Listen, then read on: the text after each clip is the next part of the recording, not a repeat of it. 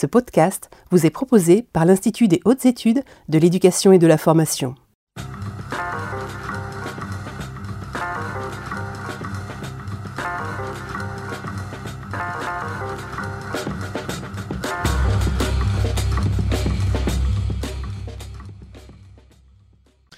Madame, Monsieur, bonjour, soyez les bienvenus ici dans le studio de l'IH2EF pour un nouveau numéro de votre émission Au euh, numéro aujourd'hui consacré à l'instruction en famille. Alors comment l'institution scolaire gère-t-elle, accompagne-t-elle, encadre-t-elle, régule-t-elle, s'empare-t-elle, administre-t-elle euh, l'instruction en famille? C'est ce que nous allons voir pendant l'heure qui va suivre, une heure qui sera dissociée en deux parties, une première consacrée aux enjeux euh, de l'instruction en famille et l'autre aux applications sur le terrain. Et vous le savez, comme pour chaque émission, vous pouvez réagir sur Twitter avec le hashtag Au et réagir également aux propos de nos intervenants que je vais présenter tour à tour. Euh, merci, vous êtes euh, quatre aujourd'hui en plateau avec moi. Je vais commencer par vous, Florence Smith. Vous êtes euh, inspectrice générale de l'éducation, du sport et de la recherche. Bonjour. Bonjour. Philippe Beaugrand, vous êtes maître de conférence en sciences de l'éducation à CY Sergi Paris Université. Bonjour. Bonjour. Nathalie Badorg, vous êtes IEN et doyenne des premiers degrés dans l'Académie de Toulouse. Bonjour. Bonjour. Et enfin, Anne Faurier-Herbert, vous êtes directrice académique adjointe de la Haute-Garonne, donc dans l'Académie de Toulouse. Bonjour. Bonjour. Bien, eh bien, je vous propose tout de suite d'entamer cette première partie, comme je le disais, consacrée aux enjeux de l'instruction en famille. Euh, mais qu'est-ce que l'instruction en famille, euh, Madame Smith pourriez-vous nous la définir, s'il vous plaît?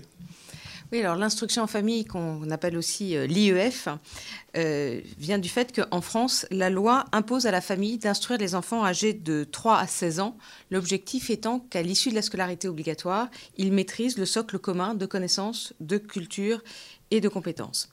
Si la Suède estime que seule l'école permet d'atteindre cet objectif, la loi française laisse le choix aux familles euh, de scolariser leur enfant dans un établissement public ou privé ou d'assurer elles-mêmes cette instruction. C'est donc ce qu'on appelle là l'instruction en famille. Et l'instruction en famille recouvre deux modalités principales, selon que l'instruction est choisie parce que l'enfant ne peut pas être scolarisé dans un établissement scolaire. L'enfant peut alors être inscrit au CNED réglementé, le suivi est tout à fait comparable à celui qui est réalisé dans un établissement scolaire. Et les droits d'inscription sont pris en charge par l'éducation nationale. Mais c'est une situation dont on observe un recul euh, par rapport à l'autre modalité, qui est le choix de ne pas scolariser ses enfants auprès du CNED, savoir du coup un choix libre. Et en France, on considère qu'au total, entre 50 et 60 000 enfants sont instruits en famille. C'est-à-dire que c'est très peu rapporté aux 12 millions d'élèves qu'il y a en France. Mais il est important que chaque enfant ait des chances comparables d'insertion dans la société, d'où l'importance qui est accordée aux modalités de l'instruction en famille par l'État, afin de s'assurer justement que l'enfant maîtrisera bien ce socle commun de connaissances, de compétences et de culture à 16 ans, qu'il n'est pas exposé à des dérives sectaires et qu'il n'est pas isolé.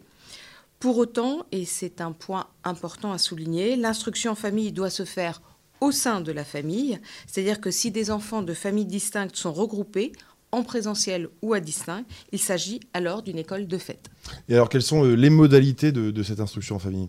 Alors, les modalités de l'instruction en famille ont changé récemment puisque la loi du 24 août 2021 confortant le respect des principes de la République, euh, depuis cette loi, donc, lorsqu'une famille souhaite instruire son ou ses enfants en famille, elle doit obtenir une autorisation, alors qu'avant il s'agissait d'une simple déclaration. Donc les familles qui sollicitent une autorisation peuvent le faire pour quatre motifs distincts. L'état de santé de l'enfant ou son handicap, la pratique d'activités sportives ou artistiques intensives, l'itinérance de la famille en France ou l'éloignement géographique de tout établissement scolaire public, ou enfin l'existence d'une situation propre à l'enfant motivant le projet éducatif, sous réserve que les personnes qui en sont responsables justifient de la capacité de la ou des personnes chargées d'instruire l'enfant à assurer l'instruction en famille dans le respect de l'intérêt supérieur de l'enfant.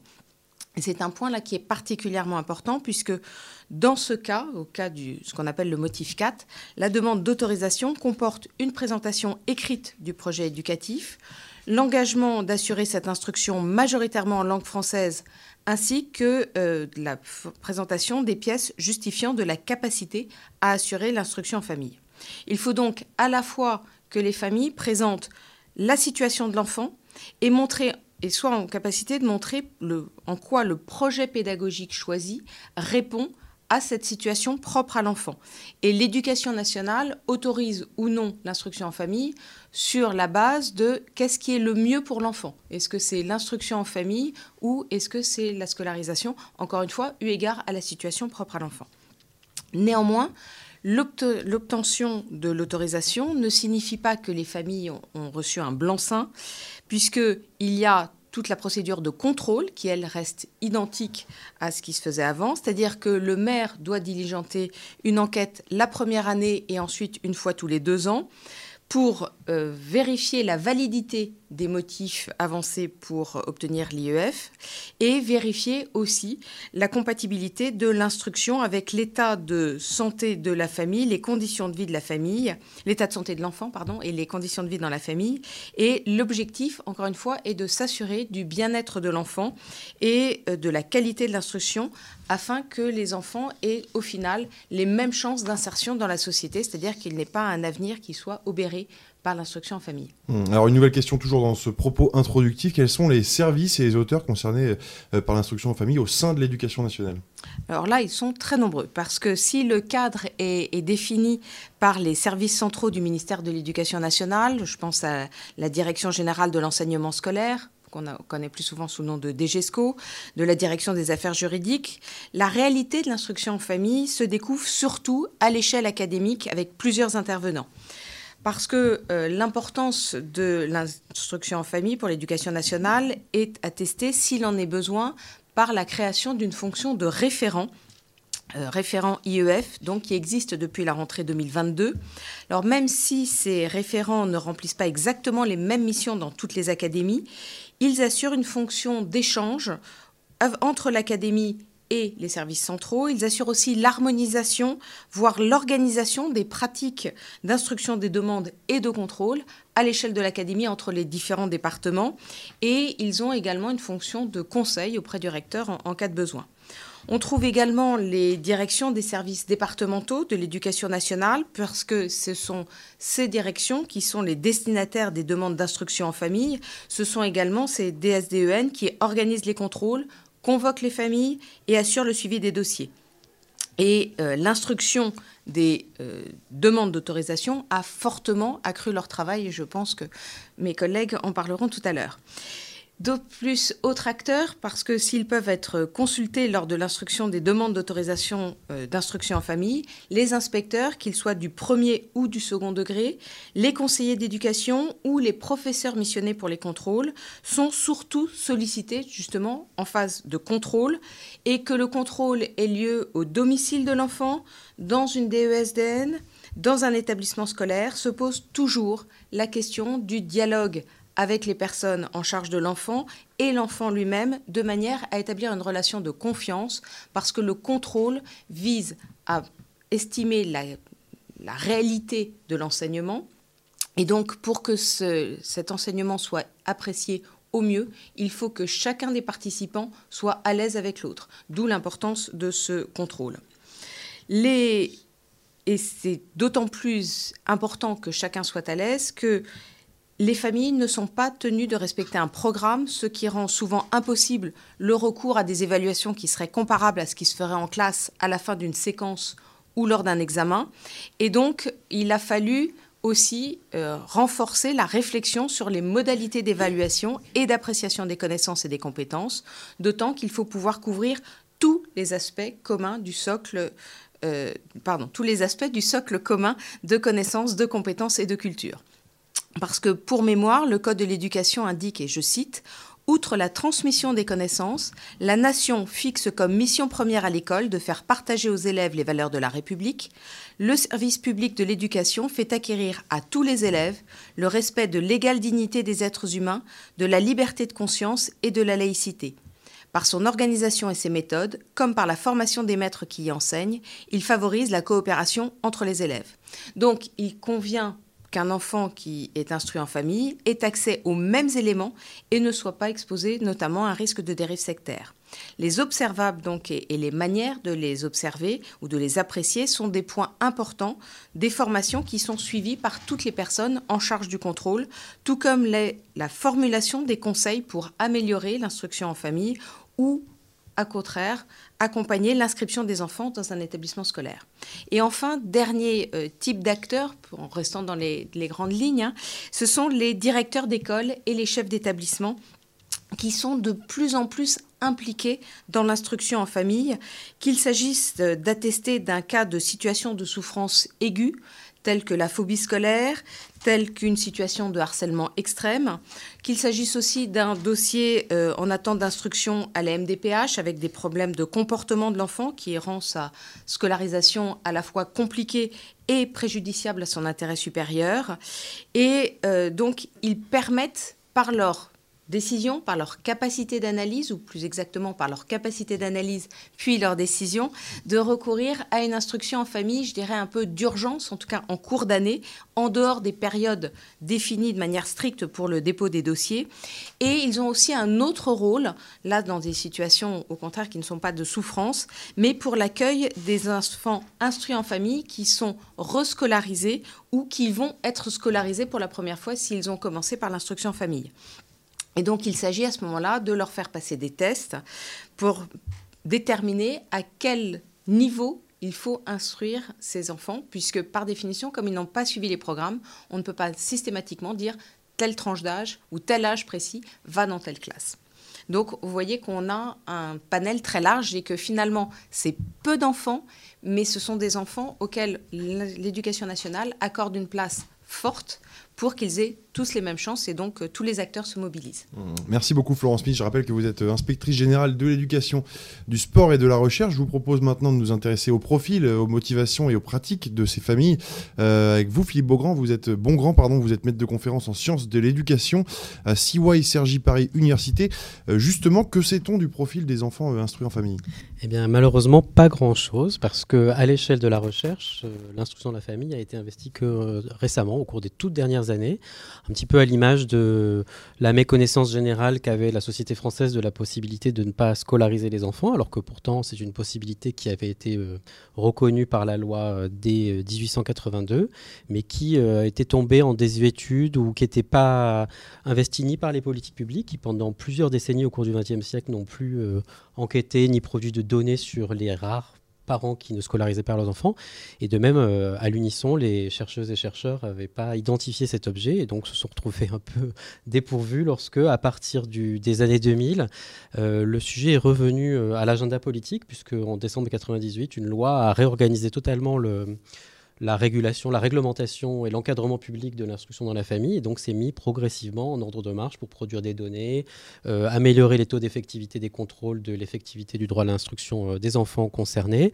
Ce qui a fait que, finalement, on se retrouve à, réfléchir sur un dossier qui, à l'échelle de l'histoire de l'administration ou de, des recherches universitaires, qui ont une temporalité peut-être encore plus longue, est tout à fait récent et donc euh, progresse d'ailleurs à vue d'œil. Hein. de d'année en année, on on voit des données qui s'améliorent euh, ou qui sont d'un point de vue purement euh, intellectuel de, plus en plus robustes et qui nous permettent de commencer à essayer d'approcher le sujet. Mais il y a encore surtout avant tout des questions à, creuser. Euh.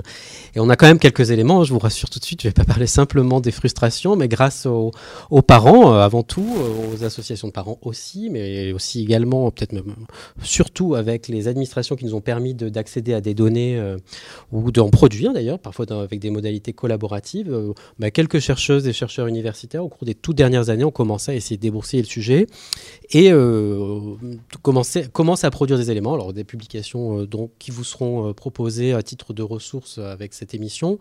il y a un livre qui est dans les cartons qu'on espère pouvoir publier avec une, vingtaine de collègues dans les 18 mois qui viennent. on espère qu'il vous sera très utile. Alors, une des difficultés, c'est que suivant le périmètre de l'instruction dans la famille que l'on retient pour raisonner, euh, les données sont très différentes. Alors, Madame Smith l'a évoqué, euh, l'instruction dans la famille, puisque ça a été longtemps l'expression utilisée par la réglementation, même si depuis la loi de 2021, l'expression instruction en famille a été introduite dans la loi, et un peu brouillé nos cartes. Nous avions un beau jardin à la française avec des catégories assez claires. Maintenant, ça change. Mais l'instruction dans la famille se décompose en deux catégories dans les statistiques publiques qui font que suivant qu'on retient l'une des catégories ou l'autre ou les deux ensemble, les données sont très différentes. Pour vous donner un exemple, il me semble assez euh, parlant, c'est l'âge. Alors, quel âge ont ces enfants qui sont euh, instruits en famille ou dans la famille? Si on prend la composante des enfants qui sont des élèves de l'école publique mais simplement instruits à distance scolarisés à distance parce qu'ils ont été admis pour s'inscrire par voie dite réglementée au CNED, ben, ces enfants en fait sont pour la plupart des enfants d'âge second degré. Ils ont entre 11 et 15 ans. 87% d'entre eux dans les années 2000, alors là toutes les données que je donne sont avant le changement de réglementation, euh, donc ils sont lors de 87% de l'âge second degré, ce qui emporte des questions pour les contrôles, pour les préoccupations relatives à l'acquisition du socle. On est près de la fin au, terme de, laquelle on doit garantir l'acquisition du socle. Ça, pose des questions assez spécifiques. Alors que si maintenant on prend l'autre composant de l'instruction de la famille, c'est-à-dire l'instruction en famille hors CNED réglementé, qui peut passer par de l'enseignement à distance ou pas, euh, là, les enfants sont beaucoup plus jeunes. Et statistiquement, dans les années 2010, si on prend l'intégralité des enfants concernés, ils sont de l'ordre de 3 sur 5, 61% euh, de l'âge second, euh, premier degré. Pardon. Donc ça veut dire que 87% au CNED réglementé sont d'âge second degré. Et en instruction en famille hors CNED réglementé, ils sont à 39% d'âge second degré. en fait, c'est très différent. Donc pour les uns, en fait, on raisonne grosso modo sur des enfants d'âge 11-15 ans quand ils sont au CNED. Et quand on raisonne hors CNED, ben, on a une grosse majorité, euh, pas loin des 60% dans les années 2010, 61% qui ont entre 6 et 10 ans. Et alors, il faudrait mettre à jour ces données puisque là, les données que je viens d'exposer sont avant 2019.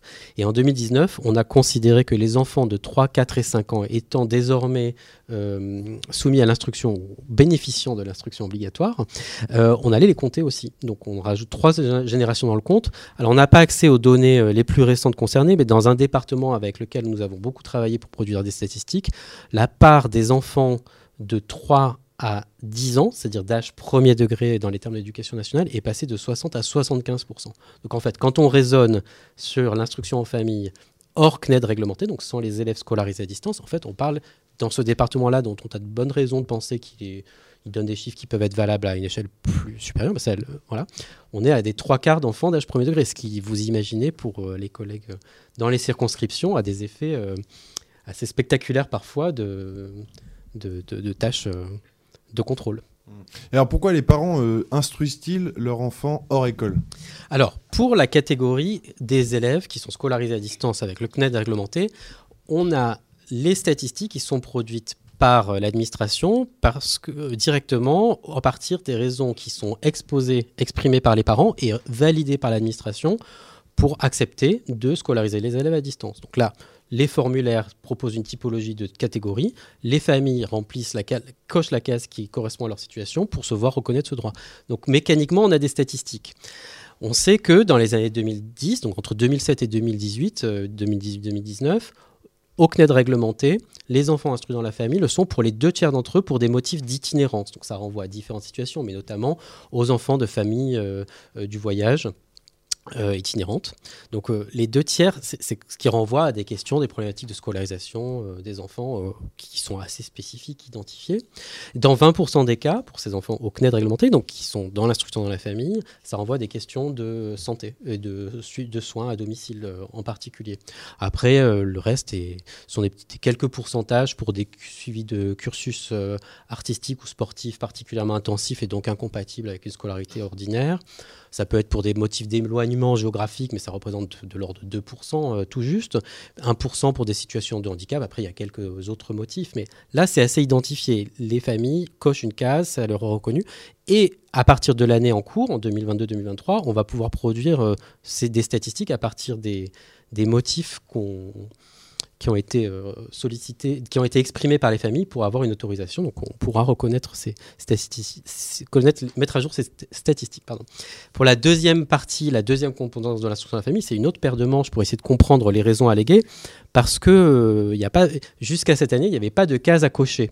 Et parfois, et donc pour savoir ce qu'il en était en allant au-delà de simplement euh, interviewer quelques familles euh, sollicitées sans trop savoir quelle était leur représentativité, la seule manière qu'il y avait pour la recherche de le faire ou pour les services de le faire consistait à solliciter euh, les rapports écrits par les enquêteurs et enquêtrices de mairie ou les contrôleuses, contrôleurs pédagogiques de l'éducation nationale pour voir s'il y était fait état de, de raisons euh, comme d'ailleurs euh, les enquêtes de mairie ont pour mandat de le faire. Donc euh, la difficulté, bon, il y a toutes sortes de difficultés sur lesquelles je ne vais pas m'étendre, mais qui font que par exemple les enquêtes de mairie au cours des années 2000 à 2010 n'étaient pas effectives pour la moitié d'entre elles, ce qui fait que déjà produire des données représentatives était problématique.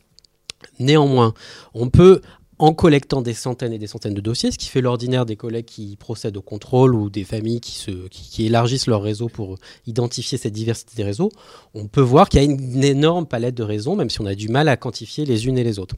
Bon, alors chacun va y aller de sa typologie euh, à l'échelle d'une circonscription, d'un département, d'une académie. Au plan national, n'en parlons pas, c'est très difficile de les collecter, mais on peut les agréger de différentes manières. Alors j'en propose une euh, sur laquelle nous chercheurs on a essayé d'avancer une typologie en trois termes, mais qui, qui, vaut, euh, qui, sert des, des, intérêts de recherche qui ne sont peut-être pas à exprimer ici. Mais une première série de raisons sont centrées sur les motifs des parents, qui ont des raisons qui les conduisent à vouloir instruire hors école parce que, pour exemple, ils ont des projets de, pédagogie alternative, ils veulent euh, éduquer leurs enfants d'une certaine manière, pour certaines valeurs, euh, d'une certaine manière parce qu'ils pensent que les enfants apprendront d'une manière qui leur correspond euh, à différents écarts, ou des parents qui, par exemple, ont un projet de voyage euh, au long cours pendant plusieurs mois et considèrent que c'est incompatible avec une inscription dans un établissement et qui, le, le temps d'une année, vont, vont en famille eux-mêmes.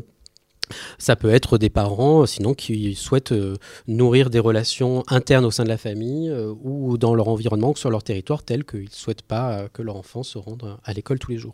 On va dire des, raisons du côté des parents. Après, il y a tout un deuxième bloc de raisons qui renvoie, lorsqu'on interroge les parents et que l'on on lit les raisons qu'ils ont exprimées auprès des enquêteurs, enquêtrices des mairies ou des, administrations académiques, il y a tout un ensemble de raisons qui sont formulées non pas en termes de choix des parents, mais en termes de perception de l'école. Donc euh, ça peut être euh, peut prendre différentes formes. Ça peut être euh, une situation où il y a eu un conflit avec l'école. Ça peut être une situation où avec l'école, les parents ont constaté que les enseignantes enseignants n'arrivaient pas à, à, répondre de manière adéquate à des besoins éducatifs particuliers. donc même après avoir essayé beaucoup de choses et parfois de manière assez positive vis-à-vis des collègues de l'éducation nationale. Les parents viennent quand même à instruire dans la famille. Ça peut être pour des raisons de harcèlement scolaire qui font que les parents considèrent qu'il n'est pas possible de mettre leurs enfants dans un bâtiment euh, aussi hostile euh, une journée de plus. Euh, il y a tout un ensemble, il y a toute une gamme de, discours sur l'école.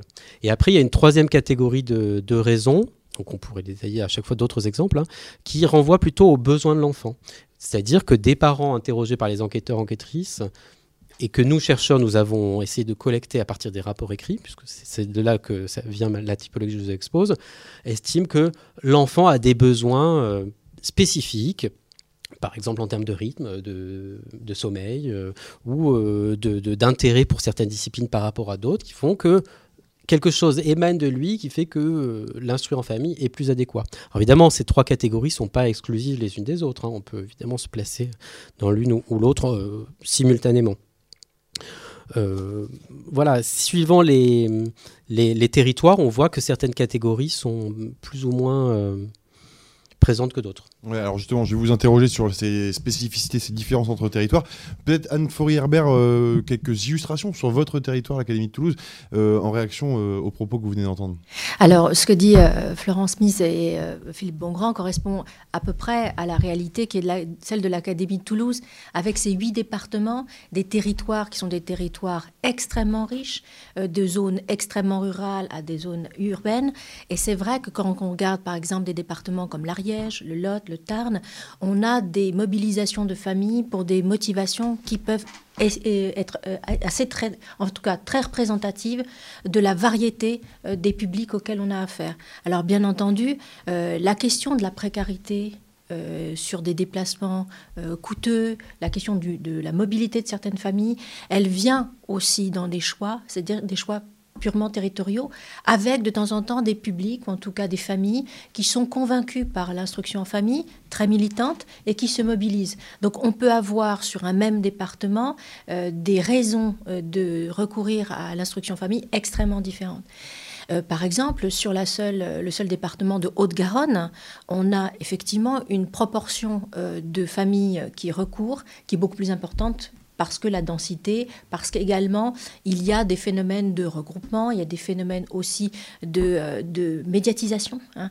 Et on sait que depuis quelque temps, l'instruction en famille, euh, qui était un sujet qui était relativement marginal au sein de notre réflexion sociétale, est devenue, par le fait des projecteurs, par le fait du confinement aussi, euh, qui a peut-être favorisé ou incité à certaines familles à peut-être tenter, expérimenter ce mode d'instruction. Et c'est un phénomène qui est beaucoup plus, beaucoup plus visible. Euh, pour autant, euh, ça veut dire qu'au niveau de ces différents départements, il y a la nécessité d'une coordination. Et quelque part de, l'institution et des différents services départementaux, une action commune, comme le disait euh, Florence Smith, d'accompagnement et de vigilance sur ce qui pourrait être euh, des manquements à l'intérêt supérieur de l'enfant. Et que ce soit les familles ou que ce soit l'institution, on a euh, ce point de convergence qui est que vaut-il mieux pour un enfant, quel que soit son âge, et il est évident que plus l'emprise euh, est importante à l'âge de l'adolescence, et plus la socialisation, la, confrontation avec d'autres modes d'éducation peut être intéressante. Et c'est à ce titre que, quelque part, les rencontres, notamment avec les familles, lors des ce qu'on appelle les contrôles, mais qui sont en fait des temps d'échange, des temps aussi de, euh, quelque part, de conseils mutuels que l'on peut se donner, sont des temps extrêmement importants. Euh, le recteur de l'Académie de Toulouse euh, est vraiment très attaché au fait que sur l'ensemble des huit départements qui enfin qui en fait euh, relève d'une sorte de constellation, il y a quand même un cap important qui soit donné et la loi euh, récente vise à fixer les modalités de cette attention commune, tant pour les familles que pour l'institution. Euh, les services départementaux, comme le disait Philippe, par le fait des rapports qui sont maintenant archivés, relus, peuvent aussi dessiner un certain nombre de paysages euh, et de sociologie des familles, qui pour les contrôleurs et pour l'institution que nous représentons euh, est essentielle pour mieux comprendre ce phénomène, pour mieux l'accompagner et aussi pour que l'institution réfléchisse à la raison pour laquelle peut-être la réponse qui est apportée par l'éducation nationale n'est pas totalement en adéquation avec l'attente de certains citoyens. Il n'en demeure pas moins, et c'est vrai que euh, Florence Smith insistait, un certain nombre de familles se voient contraintes à recourir à ce genre d'instruction dans des délais dans une urgence qui appellent véritablement à la mobilisation de tous, que ce soit les municipalités, les collectivités territoriales, l'État, de manière à ce qu'on puisse retrouver un lien avec l'école qui soit un lien apaisé.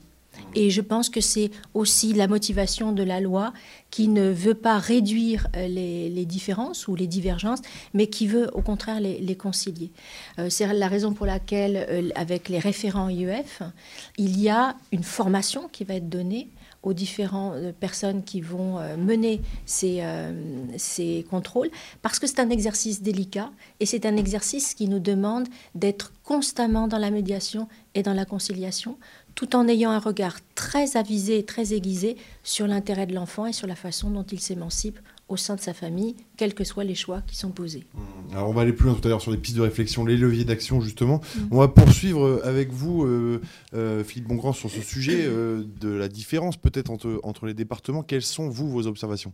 Les raisons alléguées n'étaient pas nécessairement hiérarchisées de la même manière suivant les territoires.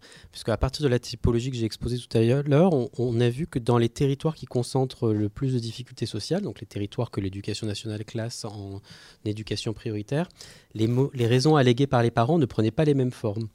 Alors, on a travaillé là-dessus parce qu'on a constaté que hum, la part des enfants instruits en famille résidant dans des territoires classés éducation prioritaire, dans certains départements dont on ne peut pas apprécier la représentativité, on a quelques exemples de départements importants dans l'Hexagone, pas nécessairement représentatifs, mais cette part était importante, voire plus importante que la part des élèves euh, de l'école publique scolarisés dans des territoires en éducation prioritaire. C'est-à-dire quoi? Les territoires qui concentrent les, le plus de difficultés sociales sont très présents euh, dans euh, la population qui instruit en famille, ou l'inverse. Et quand on regarde comment les parents qui résident dans ces territoires expriment des raisons de ne pas scolariser leur enfant de ne pas scolariser leur enfant, mais ils ont des arguments ou des raisons qui, d'après les rapports qui sont rédigées par les contrôleurs ou enquêteurs, ce sont des raisons qui mettent beaucoup plus en avant l'école du secteur que dans les autres territoires. Quand on regarde les raisons alléguées par les parents hors éducation, hors territoire prioritaire, bah, les raisons centrées sur l'enfant sont beaucoup plus présentes. La hiérarchie n'est pas la même. Alors ça ne veut pas dire que leurs préoccupations ne sont pas les mêmes, ça veut dire que dans l'interaction avec les contrôleuses et les contrôleurs, pour des raisons que ne peut pas juger euh, valables ou objectives, bah, l'état de l'école du secteur ou l'offre scolaire est beaucoup plus mise en avant euh, dans les territoires en éducation prioritaire. Après, qu'est-ce qu'on peut en faire? C'est pas évident, d'autant plus que ça pose une question peut-être que je vais euh, évoquer parce qu'elle peut être source de malentendus dans ce que j'en ai exposé. C'est que on ne sait pas si la surreprésentation de l'éducation prioritaire dans l'instruction de la famille est liée au fait que des familles de milieux populaires y auraient plus recours, ou est-ce que justement dans ces territoires en éducation prioritaire, les fractions les plus favorisées socialement de ces territoires auraient un recours à l'instruction en famille plus important? Parce que il est, évidemment, ce n'est pas synonyme habiter en territoire en éducation prioritaire. Pensez en particulier à des grandes villes qui, relativement au réseau de la France, ne sont pas forcément les plus en difficulté. Euh, ces territoires pardon, euh, peuvent être euh, le lieu de résidence de, ménages favorisés et qui peut être instruits en famille. Et jusqu'à l'année en cours, jusqu'en 2022-2023, pour les enfants instruits en famille, contrairement aux élèves scolarisés, jusqu'à cette année, on ne demandait pas aux parents de rendre compte de leur euh, profession ou catégorie socio-professionnelle, ce qui, d'un point de vue sociologique, donc, ne permet pas du tout d'apprécier euh, euh, les caractéristiques sociologiques dont on sait qu'elles sont déterminantes pour les apprentissages des enfants. Et donc là, depuis cette année, a priori, les, les données administratives devraient pouvoir permettre de caractériser sociologiquement les, les familles euh, à cet égard. Mmh. Et alors, si on élargit un peu le champ de vision, y a-t-il des spécificités françaises? Alors, il y en a du point de vue de la législation, bien sûr, parce que, alors, pas des singularités, mais des spécificités. C'est-à-dire que quand je, pense aux travaux de, Christine Brabant et Marine Dumont, qui ont publié un article récemment qui sera, je pense, euh, communiqué dans les ressources pour essayer de mettre en perspective la diversité des modalités par lesquelles les États encadrent ou parfois n'encadrent pas, dirait-elle, euh, le droit à l'instruction dont bénéficient pourtant par tous les enfants. Bon, bah, la France est clairement du côté des pays qui contrôlent. Alors ça surprendra personne euh, qui connaît un peu l'histoire de l'État en France et les traditions euh, euh, de l'école dite républicaine et donc de toutes les attentes que ça contrôle. Mais là, il est clair que d'un point de vue de la réglementation, et ça un, cran, un a aussi été franchi avec la, dernière réforme, pour, et c'est depuis 1998, l'encadrement est de plus en plus important, de plus en plus sensible et distingue la France par rapport à de nombreux pays même si ce n'est pas le seul pays euh, qui se présente comme euh, dans un contrôle très prononcé. Euh, Smith a évoqué la Suède, l'Allemagne ou les Pays-Bas sont aussi des, États où, où, on encadre très fortement. Bon, alors du point de vue des enfants et des familles qui instruisent en famille en France, alors il y a quelque chose qu'on a identifié euh, avec les, différents collègues universitaires qui travaillent sur le sujet, dont on ne sait pas vraiment si c'est une spécificité française ou c'est parce que nous, les universitaires français, nous avons travaillé beaucoup avec les données administratives et avec des questions qui ne sont pas les mêmes que celles de nos collègues, notamment états-uniens. Et en particulier, on a travaillé sur les durées d'instruction dans la famille. On a constaté, en, en, collectant des données administratives à partir des tableurs des administrations, qui nous ont permis d'y accéder de manière bien sûr anonyme, conforme au règlement euh, sur la protection de l'accès aux données, au RGPD. Mais grâce à, ces modalités de collaboration, on a pu, et en particulier grâce à l'initiative de Dominique Glassman, un collègue, observer sur un très grand nombre de déclarations d'instruction dans la famille au cours des années 2010, donc de 2010 à 2019, on a regardé combien de temps les mêmes enfants étaient déclarés instruits dans la famille dans un même département. Et on a constaté, à notre surprise, que de l'ordre de la moitié étaient instruits dans la famille qu'une année. Et donc ça nous a beaucoup surpris parce que ça emporte tout un ensemble de conséquences. On s'est dit, bon, bah, s'ils sont instruits, alors il y a des, approximations et des réserves sur ces chiffres, mais ils sont tellement importants et on les retrouve dans la plupart des autres départements sur lesquels on a enquêté, on dit, voilà, je vous dis en résumé l'hypothèse que ça a fait émerger, c'est qu'on pense qu'en France, mais peut-être qu'ailleurs ça n'a pas été identifié, mais c'est possible, mais en France, on voit bien que l'instruction de la famille peut être une solution de, retour, de recours de court terme dans une trajectoire scolaire d'un enfant, d'un élève donc, qui, pour quelques mois, va être compté l'année correspondante comme instruit dans la famille, mais à titre d'ajustement, parce que les parents se séparent et déménagent, ou alors parce que pour une question de harcèlement, le temps de trouver une autre, solution acceptable de scolarisation. Et cette part est tellement importante qu'elle nous a semblé euh, mériter d'être mise en avant parce que de la même manière que quand on raisonne avec les élèves du CNED réglementé, on est sur des profils sans doute très différents des élèves qui sont hors CNED réglementé. Je vous ai dit rien que sur l'âge, ça n'est quand même pas du tout la même chose. Bah, de la même manière, entre les familles qui euh, ont développé une approche euh, politique, pédagogique et ou philosophique, qui les, conduit à investir beaucoup, à titre, on pourrait dire, d'alternatives éducatives, l'instruction en famille, c'est des familles qui ont des profils, des raisons, un investissement qui attache un, sens à cette pratique qui est, quand même extrêmement différente d'une famille qui, euh, parce qu'elle rencontre une situation de harcèlement pendant quelques semaines ou quelques mois, va déscolariser. Euh, donc voilà, c'est une première spécificité et celle-là. Alors il y a une deuxième spécificité qui, qui est incontournable aussi, c'est la question des motivations religieuses, parce que quand on pense à l'instruction de la famille, historiquement, sociologiquement, universitairement, on est très marqué, euh, si on se plonge un peu dans, cette, dans ce champ, par le cas des États-Unis. Et aux États-Unis, l'histoire du homeschooling depuis le début des années 80 est l'histoire de la montée euh, progressive de militants euh, évangéliques qui, qui, ont investi pour des raisons religieuses et promu pour des raisons religieuses l'instruction dans la famille comme du d'une manière alternative à ce qu'on trouve en France dans les discours publics des associations ou dans les raisons que présentent les familles euh, aux contrôleurs et enquêteurs. C'est-à-dire qu'aux États-Unis, il y a une enquête qui a été faite par ce qu'on pourrait dire l'équivalent de l'ADEP, euh, donc une étude par sondage auprès d'un échantillon représentatif des familles qui demande aux parents, donc indépendamment des enjeux de contrôle, donc c'est des données plus, plus robustes, de donner les raisons de l'instruction à la famille et euh, de l'ordre de la moitié d'entre elles indiquent que le désir de donner une instruction religieuse à leur enfant fait partie de ces raisons, donc la moitié. Et 17% euh, disent que c'est la raison numéro un. Alors en France, les parents ne sont pas les mêmes et les enquêtes ne sont pas les mêmes. C'est-à-dire qu'en France, on ne poserait pas cette question. Si l'ADEP faisait une enquête, elle poserait, je pense, sans doute pas cette question. Et les enquêteurs, enquêtrices des mairies ou les contrôleurs, contrôleurs pédagogiques ne posent pas cette question, ne demandent pas s'ils font pour des raisons religieuses. Et même parfois, quand ils voient bien qu'il y a un environnement religieux ou un, ou même un discours explicitement religieux tenu par les parents, mais dans les usages qu'on pourrait dire républicains tels qu'on les entend ici, bah, les, collègues fonctionnaires rechignent à mettre sur papier euh, des arguments de type religieux. Donc quand on, se, on, regarde les écrits euh, et les rapports d'enquête et de contrôle, les raisons religieuses sont sans doute pas les plus à même à être exprimées. Mais dans tout ça, il y a tout un ensemble d'éléments qui laissent penser qu'en France, et ma collègue québécoise Christine Babon voit la même chose au, Canada, les raisons religieuses sont certainement, enfin, sont certainement, sont manifestement beaucoup moins présentes, beaucoup moins exprimées auprès des chercheurs comme des enquêteurs et enquêtrices qu'aux États-Unis. Hmm. Bon, merci beaucoup Philippe Bongrand. En tout cas, je rappelle que vous êtes maître de conférence en sciences de l'éducation à CY et SRJ Paris Université. Euh, avant de s'intéresser à quelques applications sur le terrain, voir euh, vos avis, mesdames, euh, sur la question, je vous propose quelques réponses à des questions juridiques et pour ça, on découvre la minute juris qui vous est présentée par Raphaël Mata du Vigno. L'instruction obligatoire, encadrée par l'article L131.1 du Code de l'éducation, implique que tous les enfants âgés de 3 à 16 ans bénéficient d'une instruction qui peut être suivie dans un établissement scolaire, public ou privé, ou en famille. C'est l'expression du principe de liberté de l'enseignement proclamé à l'article L151.1, élevé au rang de principe fondamental reconnu par la loi de la République dès 1977 par le Conseil constitutionnel et consacré par plusieurs traités internationaux protégeant le droit des parents de choisir, sous certaines conditions, un enseignement respectueux de leurs convictions religieuses ou philosophiques.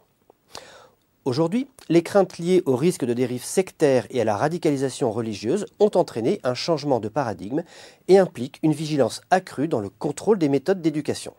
Auparavant, le choix de l'instruction à domicile était soumis à un régime purement déclaratif. Mais la loi du 24 août 2021 confortant les principes de la République a opéré une rupture, soumettant l'instruction à domicile à un régime d'autorisation préalable. L'article L131.2 prévoit désormais que l'instruction peut, par dérogation, être dispensée dans la famille et énonce les motifs pour lesquels l'autorisation peut être accordée. État de santé ou handicap, pratique d'activités sportives ou artistiques intensives, itinérance de la famille ou éloignement géographique de tout établissement public, situation propre à l'enfant motivant un projet éducatif spécifique, ou encore protection contre des faits de violence ou de harcèlement. Le Conseil constitutionnel a précisé en 2021 que l'instruction en famille constitue une modalité de mise en œuvre de l'instruction obligatoire, mais non une composante de la liberté d'enseignement, d'où l'absence d'un droit absolu à obtenir cette autorisation. La demande d'autorisation est à adresser au DAZEN. Si la demande est fondée sur l'existence d'une situation propre à l'enfant, il est nécessaire de communiquer les éléments essentiels décrivant la démarche et les méthodes pédagogiques mises en œuvre. En l'absence de réponse du DAZEN dans un délai de deux mois, la demande est implicitement acceptée. En cas de refus explicite, la famille peut contester la décision par un recours administratif préalable obligatoire devant une commission d'appel qui donnera la position définitive de l'administration. Le refus, qui doit être motivé, pourra être contesté devant une juridiction administrative. En procédure d'urgence, les juges retiennent, généralement l'urgence compte tenu des courts délais avant la rentrée scolaire et enjoint à l'administration de réexaminer en urgence la demande. En procédure au fond, plusieurs moyens peuvent conduire à l'annulation. Composition irrégulière de la commission, défaut de motivation de la décision, erreur sur les faits justifiant le refus, erreur d'appréciation de la situation de l'enfant ou encore atteinte à l'intérêt supérieur de l'enfant. Principe qui a été consacré par le Conseil constitutionnel en 2019 et considéré comme une, liberté fondamentale par le Conseil d'État dès 2011. La jurisprudence administrative est très fertile en annulation de refus des demandes fondées sur la situation propre de l'enfant. Elle estime que pour apprécier une telle situation, il appartient seulement à l'autorité académique de s'assurer, par l'examen des éléments constitutifs du dossier, que le projet éducatif comporte les éléments essentiels de l'enseignement et de la pédagogie adaptés aux capacités et au rythme d'apprentissage de l'enfant. Le juge valide alors les projets pédagogiques et censure les exigences de justification d'un projet particulier spécifique. Un enfant instruit à la maison est ensuite soumis à deux contrôles. Du maire de la commune de résidence d'abord, pour les questions liées à sa santé et aux conditions de vie. De l'autorité académique ensuite, pour le suivi pédagogique et sa maîtrise progressive du socle commun. Enfin, lorsque l'intérêt supérieur de l'enfant est compromis ou en cas de non-respect des prescriptions académiques, les autorités pénales peuvent être saisies. Merci beaucoup Raphaël pour cette minute juriste. Nous allons pouvoir maintenant nous intéresser à notre deuxième partie d'émission consacrée euh, aux applications sur le terrain. Et on va prendre la direction forcément de l'Académie de Toulouse, fortement représentée aujourd'hui euh, autour de cette table. Euh, avec vous, Anne Faurier-Herbert et Nathalie Badork. Alors, peut-être d'abord Anne Faurier-Herbert sur les spécificités, les particularités départementales que vous avez évoquées tout à l'heure. certaines évolutions ont été induites chez vous par le confinement. Oui, alors il est évident, et euh, je crois qu'on l'a rappelé, hein, le fait qu'il y ait eu les recours à la continuité pédagogique, que certaines familles se soient emparées du numérique et aient dû euh, suivre l'enseignement, en tout cas l'accompagnement scolaire de, leur enfant, a parfois incité certains à aller au-delà et à recourir à l'instruction en famille, d'autant plus qu'on était aussi sur des, précautions sanitaires qui encourageaient. On a eu un petit peu euh, la, la, la, vigilance sur l'évolution et en tout cas sur la l'amplification de ce phénomène qui euh, finalement s'est relativement euh, tari euh, au fur et à mesure. Maintenant, on est sur une année qui est un peu plus sereine, heureusement, et ce phénomène n'a pas pris l'ampleur qu'on aurait pu penser. Sans doute parce que justement l'accompagnement scolaire est un élément important, mais qui demande un investissement des parents qui est extrêmement soutenu. Et un certain nombre, Philippe Bongrand le, rappelait, de familles qui, se, qui expérimentent ce recours à l'instruction en famille, et je laisserai euh, ma collègue en parler, voit très rapidement, au fur et à mesure que le, jeune euh, croit à la fois dans l'exigence, dans le rapport à l'autre, dans le rapport aussi au conflit euh, voilà, plus adolescent, il y a la nécessité d'avoir des tierces personnes. Et donc, la chose scolaire est une chose qui demande un certain nombre de gestes professionnels euh, que certaines familles acquièrent ou en tout cas ont expérimenté et qui fonctionnent, d'autres ont plus de difficultés. On le verra tout à l'heure, c'est la question de l'orientation aussi qui se pose très rapidement en milieu de cycle 4, fin de, fin de cycle 4, et par conséquent la poursuite d'études en lycée puis euh, au-delà du lycée. Donc il y a souvent des rescolarisations qui euh, sont assez nombreuses à partir de la quatrième, troisième, voire même seconde. Euh, comme on le disait, sur une académie comme euh, Toulouse, euh, on a quand même vraiment des profils extrêmement variés et finalement des familles avec lesquelles on a des, des, préoccupations qui peuvent être de nature très, très différente voire même très hétérogène. Euh, c'est la nécessité pour nous d'être très au fait et de nous rapprocher euh, de la recherche pour être peut-être plus conscients des contextes dans lesquels on rencontre ces familles et l'analyse qu'on fait de la situation de l'enfant. Mais je pense que là, ma collègue qui est sur le premier degré, mhm. et dans le premier degré, il y a encore une configuration qui est très spécifique, que ce soit dans les départements ou que ce soit au niveau, euh, comme euh, c'est son cas, euh, sur l'académie. Mhm. Alors justement, Nathalie Badard, vous êtes IEN et doyenne des premiers degrés dans l'académie de Toulouse. Comment se fait cette coordination pour les premiers degrés et surtout qui l'a initié J'imagine que c'est vous.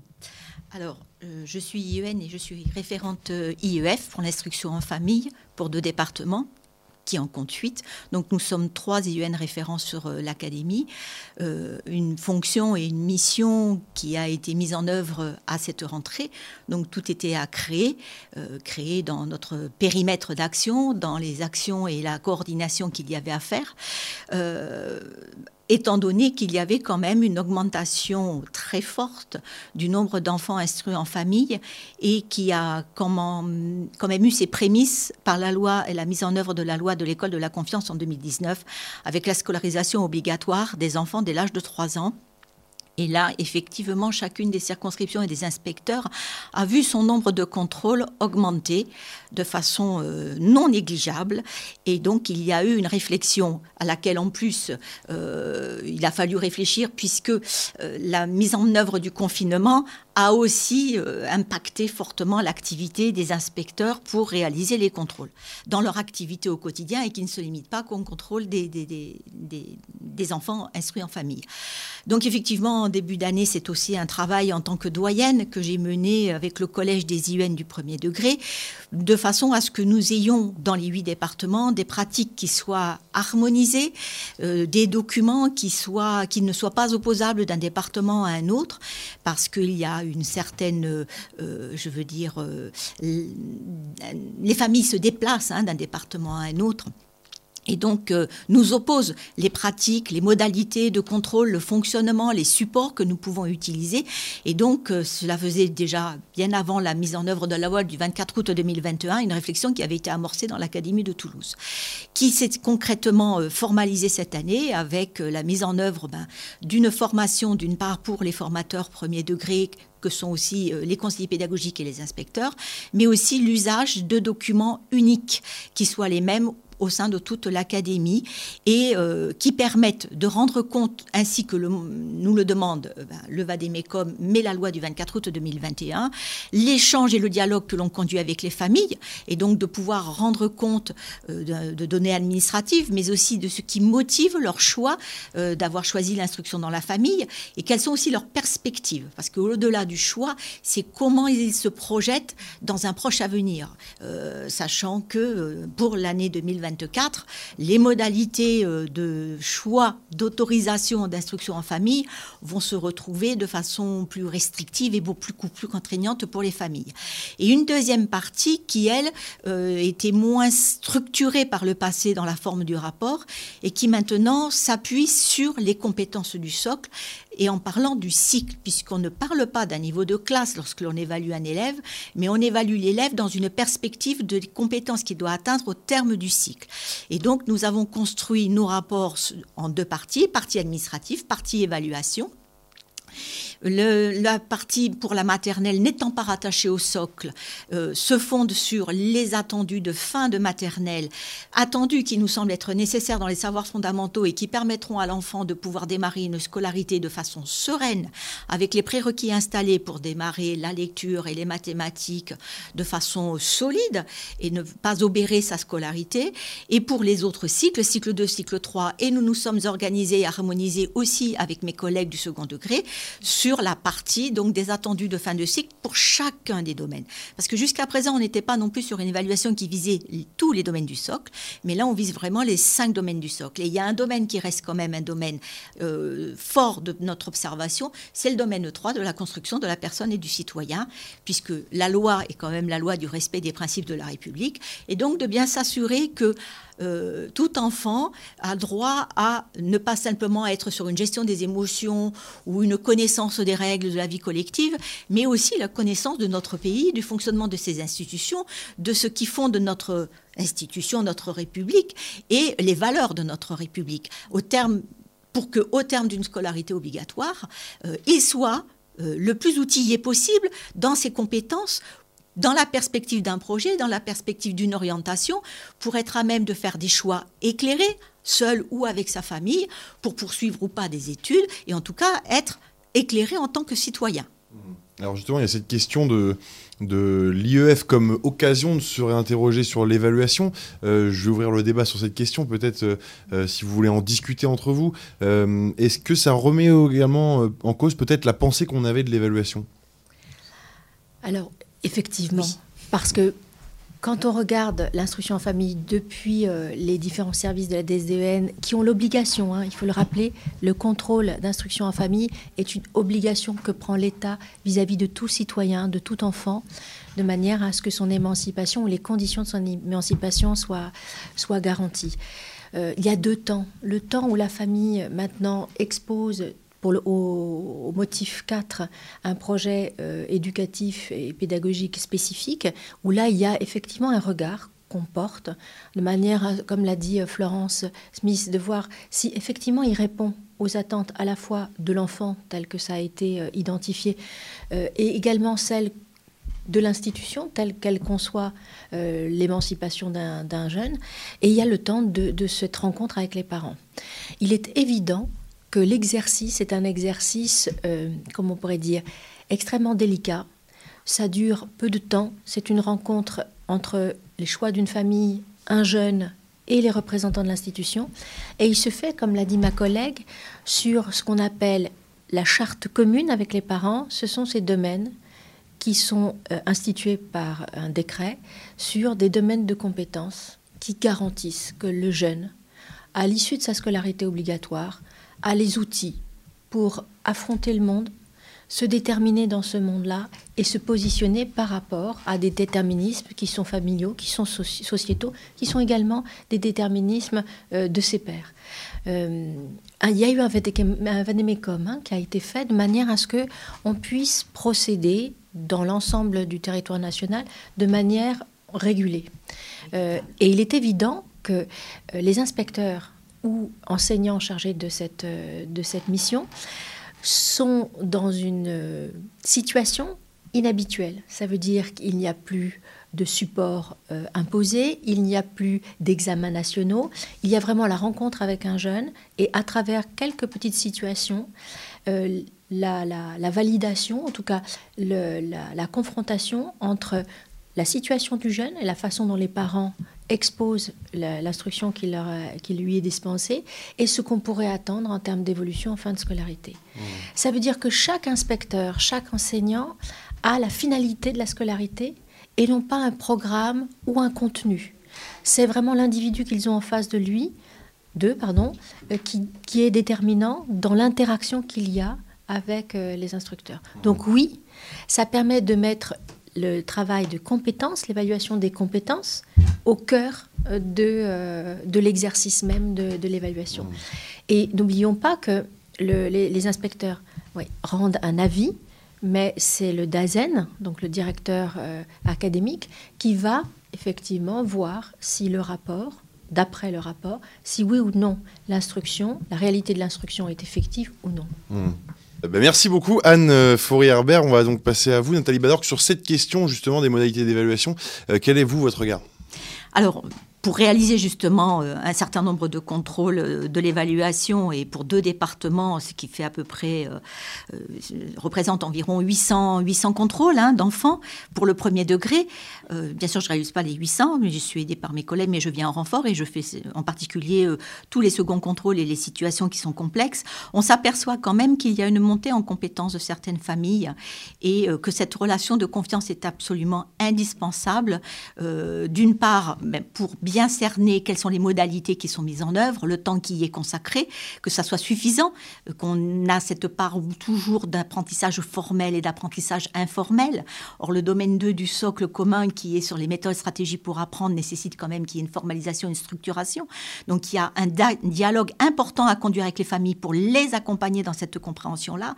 Et puis, une montée en compétence des parents qui, effectivement, n'hésitent pas à suivre des webinaires sur les neurosciences, sur euh, les sciences cognitives, sur sur les stratégies pédagogiques, euh, se former au titre des pédagogies Montessori, euh, freinées toujours dans cette perspective d'essayer de rendre compte de leurs enfants, de leurs acquis. Mais la part de l'écrit reste euh, très peu investi réellement parce que justement cette opposition entre le formel et l'informel. Et notre travail dans l'accompagnement et dans le dialogue, c'est de convaincre les parents de l'intérêt de passer à quelque chose qui est beaucoup plus contraignant pour qu'ensuite, s'il devait y avoir une scolarisation ou une rescolarisation, notre travail aussi est de les accompagner et de préparer l'enfant et la famille à ce projet de scolarisation jusqu'à l'accompagnement de l'école. Hmm. Florence Smith sur cette question. Oui, ce que viennent de dire mes, mes, deux collègues est aussi important, en ce sens que les familles ont à cœur l'acquisition de connaissances, de compétences, d'ouverture euh, sur le monde, mais souvent ne s'attachent pas véritablement à s'assurer que les enfants ont véritablement emmagasiné en quelque sorte ou acquis ces connaissances et ces compétences. Et du coup, on a là une difficulté supplémentaire d'évaluation que les enfants ne sont jamais ou sont trop fréquemment, trop peu interrogés euh, sur ce qu'ils ont retenu, mais interrogés de façon, euh, je dirais, informelle, euh, ludique ou autre. C'est pas mettre faire un examen, mais on sait que la pédagogie c'est l'art de la répétition, et donc s'assurer que ça a été appris une fois ou intégré une fois, oublié, qu'on y revient, est aussi important. Et quand on mentionnait tout à l'heure l'importance du conseil lors des contrôles, c'est aussi cela, l'importance du contrôle, c'est de d'encourager les familles qui montent en compétences, qui cherchent à bien faire, qui cherchent à accompagner leurs enfants, à s'assurer aussi que le savoir qu'ils cherchent, que ces familles cherchent à transmettre est bien acquis et bien compris. Mmh. Et Philippe Bongrand pour euh, clôturer ce tour de table. je voulais juste souligner que l'instruction en famille avait montré qu'elle pouvait être une occasion de, se réinterroger sur l'évaluation parce que d'une certaine manière, elle a été précurseur. C'est-à-dire que depuis 2005-2006 et l'adoption d'un socle commun de connaissances et de compétences, pour reprendre l'expression de l'époque, euh, il y a un mouvement dans l'éducation nationale, on va dire, vers l'évaluation par compétences et par le souci d'un socle. En fait, quand en 1998-99 la, la, réglementation de l'instruction de la famille a été euh, refondue, euh, l'éducation nationale, enfin même la, oui, a été en situation de devoir euh, donner les, premiers éléments d'un socle, c'est-à-dire que les contrôles à partir de 1999-2000, les contrôles par l'éducation nationale ont dû essayer d'évaluer si le droit à l'instruction de l'enfant était euh, respecté garanti, non pas en se basant sur les programmes scolaires de l'école, puisque les enfants n'étaient pas des élèves scolarisés, mais sur la base d'un viatique, d'un minimum euh, à garantir et que les, dont les contrôleurs devaient s'assurer qu'il était bien dispensé euh, auprès des enfants. C'est ce qu'on a appelé donc en 2005-2006 un socle. Et en fait, dès le début des années 2000, euh, c'était présent dans l'instruction de la famille. Et aujourd'hui encore, avec euh, une académie très investie dans, le développement professionnel des chargés de mission des contrôles, on a un peu travaillé sur le sujet. Et on s'est rendu compte que des enseignants du second degré qui sont... Euh, pour tout un ensemble de raisons très marqués par leur discipline, donc ils ne sont pas marqués par la polyvalence comme dans le premier degré, mais des chargés de mission qui sont des enseignants ou des enseignantes du second degré qui vont au domicile des familles ou les convoque euh, à des contrôles pour évaluer euh, les acquis des enfants, en fait, en viennent à évaluer plusieurs disciplines, parce qu'ils ne sont que deux enseignantes et enseignants euh, pour faire le contrôle de l'ensemble des cinq compétences. Ils se retrouvent à évaluer par compétence et de manière beaucoup plus transversale et décloisonnée. Et d'une certaine manière, ils mettent en avant des modalités d'évaluation et des rapports aux disciplines, à l'enseignement, aux apprentissages, qui sont finalement encore euh, en voie de promotion et sur lesquels il y a encore des marges de progrès pour la mise en place au sein de l'ordinaire de l'éducation nationale. Donc en fait, l'instruction de la famille, dans ses modalités de contrôle, dans les manières de poser les questions sur euh, ce qui est commun à toutes les modalités d'instruction, c'est-à-dire comment garantir euh, l'effectivité du droit à l'instruction de l'enfant, qu'il soit scolarisé ou pas, et pour qu'il les modalités d'apprentissage, bah, ça donne à matière à réfléchir. Eh ben, merci à vous quatre, nos intervenants du jour, pour euh, cette heure euh, très riche en débat. On aurait pu poursuivre euh, plusieurs sujets, peut-être pour aller plus loin dans, nos échanges que vous, pourrez peut-être poursuivre sur Twitter, par exemple avec le hashtag Opériscope. la question de l'orientation, le dialogue avec les familles autour du projet professionnel, du projet personnel, pardon, ou encore la recherche collaborative des sujets qui ont été évoqués pendant cette heure et qui peuvent être poursuivis sur les réseaux sociaux. Je rappelle le hashtag donc au périscope. Euh, avant de se quitter, nous allons retrouver donc la le point ressource qui vous est présenté comme euh, chaque numéro par Sylvain Paul. Euh, c'est la minute Bibli et vous la découvrez en images. Merci Marc-Antoine. Merci chers invités. Bonjour à toutes et tous et merci de votre fidélité à notre émission. Explorons sans plus attendre les références que je vous propose aujourd'hui. Commençons, comme d'habitude, par les sites institutionnels. Sur Eduscol, une page est consacrée à l'instruction en famille. C'est là que vous pourrez télécharger le Vademecum qui rappelle les règles actuelles applicables au contrôle de l'instruction dans la famille. Il y propose des recommandations pratiques, il guide et accompagne les services déconcentrés et les personnes chargées de ce contrôle. On y trouvera également les programmes des cycles 1 à 4 destinés aux familles et aux accompagnants des enfants suivant l'IEF. Le site éducation.gouv.fr, quant à lui, met à disposition les démarches à suivre selon les différents cas de figure, les formulaires de demande, les textes officiels et les contacts privilégiés. En parlant de textes officiels, vous retrouverez dans la liste des références la circulaire 2017-056 du 14 avril 2017 qui est encore en vigueur pour le moment. Et bien sûr dans la capsule juriste de Raphaël Mata Duvigneau, que je remercie vivement au passage pour ses éclairages juridiques. Pour les parents et les accompagnants, je peux conseiller d'aller consulter le site servicepublic.fr où sont repris tous les documents, conseils et démarches à suivre pour les enfants qui seront concernés par l'IEF. Allons voir maintenant du côté des articles de chercheurs. Les articles mentionnés sont tous en téléchargement ou en accès libre. Commençons par un article écrit par Philippe Bongrand, qui nous a fait l'honneur d'être présent sur le plateau. Dilemmes et défis de l'État éducateur face au développement de l'instruction en famille en France. Cet article a été publié dans la Revue internationale d'éducation de Sèvres, numéro 82, en 2019, et il couvre les pages 113 à 121.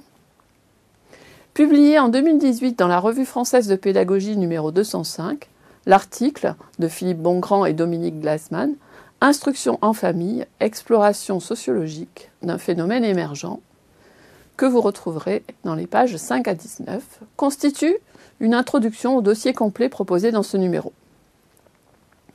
D'ailleurs, dans ce même numéro, on pourra aussi lire l'article rédigé par Géraldine Farge et Élise Tenray, Les inspecteurs et les fondamentaux de l'éducation à l'épreuve des contrôles de l'instruction dans la famille, qui s'intéresse à la typologie des contrôleurs des fondamentaux par fondamentaux, il faut entendre ici, je cite, Le terme fondamentaux utilisé dans cet article permet de penser ce qui constitue le cœur de l'éducation et désigne aussi bien les savoirs, connaissances, attitudes ou encore les compétences attendues des enfants qui sont soumis à l'obligation d'instruction. On pourra aussi consulter la note numéro 27 du Conseil scientifique de la FCPE. Cette note parue en février 2022 a été écrite par Dominique Glassman, professeur émérite en sociologie, et s'intitule Ces enfants qui ne vont pas à l'école. Cette note met en avant la grande diversité des pratiques liées à l'IEF par choix des parents.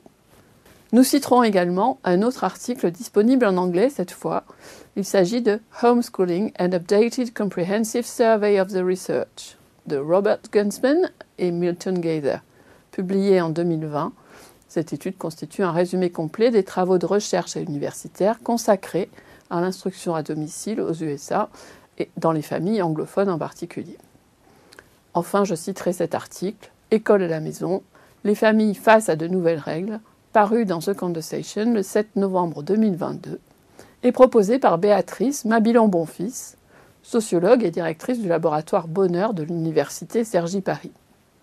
Cet article s'appuie sur les résultats d'une enquête menée durant l'été 2022 par ce même laboratoire Bonheur.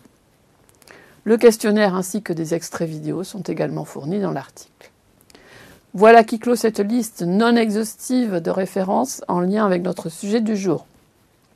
Vous retrouverez ces références avec le replay de cette émission sur notre page dédiée au périscope dans la rubrique Ressources du site internet de l'IH2EF. Je remercie vivement nos invités ainsi que l'équipe audiovisuelle de l'Institut qui ont contribué à la réalisation de cette émission. Je souhaite à nos auditeurs qui nous regardent ce jour 14 février une très belle Saint-Valentin et j'aurai le plaisir quant à moi de vous retrouver le 14 mars pour une émission consacrée aux parents à l'école au périscope. Marc-Antoine, un grand merci à toi aussi. Je te rends le micro pour le mot de la fin. À très bientôt. Et ben merci beaucoup Sylvaine. Euh, voilà le temps pour moi de vous remercier, vous qui êtes derrière vos écrans, d'avoir suivi cette émission. Euh, vous pourrez retrouver le replay très prochainement et je vous annonce d'ores et déjà le prochain euh, Périscope qui aura lieu le 14 mars 2023 et nous traiterons du sujet les parents à l'école, un sujet dans la continuité de celui-ci si, d'une certaine manière. D'ici là, continuez de réagir sur Twitter, hashtag au Périscope. Belle soirée à tous et à très bientôt.